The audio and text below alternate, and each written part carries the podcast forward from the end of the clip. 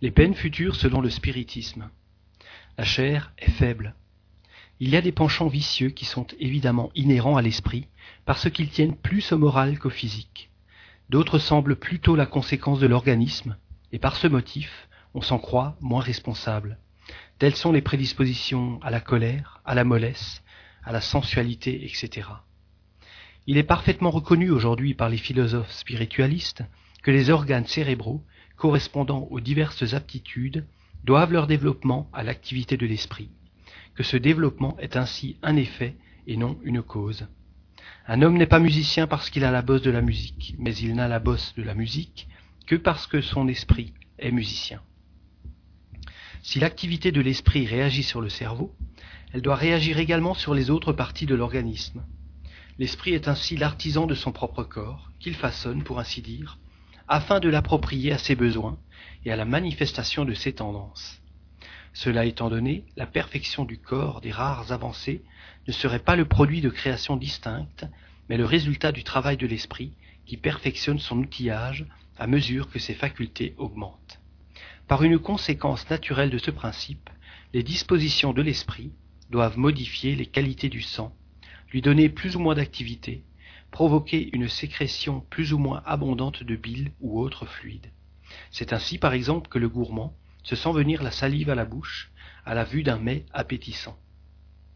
Ce n'est pas le mets qui peut surexciter l'organe du goût, puisqu'il n'y a pas contact, c'est donc l'esprit, dont la sensualité est éveillée, qui agit par la pensée sur cet organe, tandis que sur un autre, la vue de ce mets ne produit aucun effet. C'est encore par la même raison qu'une personne sensible verse facilement des larmes. Ce n'est pas l'abondance des larmes qui donne la sensibilité à l'esprit, mais c'est la sensibilité de l'esprit qui provoque la sécrétion abondante des larmes. Sous l'empire de la sensibilité, l'organisme s'est approprié à cette disposition normale de l'esprit, comme il s'est approprié à celle de l'esprit gourmand. En suivant cet ordre d'idées, on comprend qu'un esprit irascible doit pousser au tempérament bilieux. D'où il suit qu'un homme n'est pas en colère parce qu'il est bilieux, mais qu'il est bilieux parce qu'il est en colère. Il en est de même de toutes les autres dispositions instinctives. Un esprit mou et indolent laissera son organisme dans un état d'atonie en rapport avec son caractère, tandis que, s'il est actif et énergique, il donnera à son sang, à ses nerfs, des qualités toutes différentes. L'action de l'esprit sur le physique est tellement évidente qu'on voit souvent de graves désordres organiques se produire par l'effet de violentes commotions morales. L'expression vulgaire l'émotion lui a tourné le sang n'est pas aussi dénuée de sens qu'on pourrait le croire.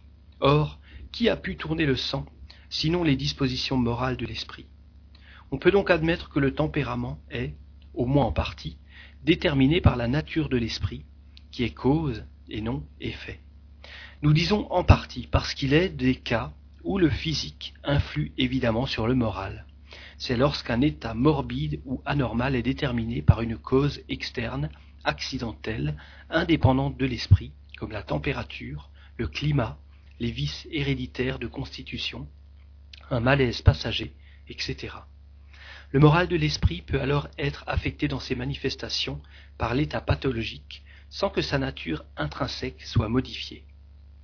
S'excuser de ses méfaits sur la faiblesse de la chair n'est donc qu'un faux fuyant pour échapper à la responsabilité.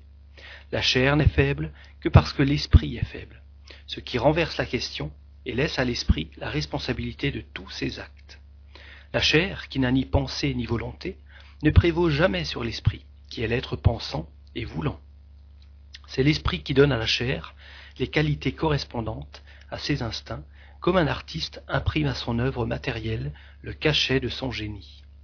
L'esprit affranchi des instincts de la bestialité se façonne un corps qui n'est plus un tyran pour ses aspirations vers la spiritualité de son être. C'est alors que l'homme mange pour vivre, parce que vivre est une nécessité, mais ne vit plus pour manger.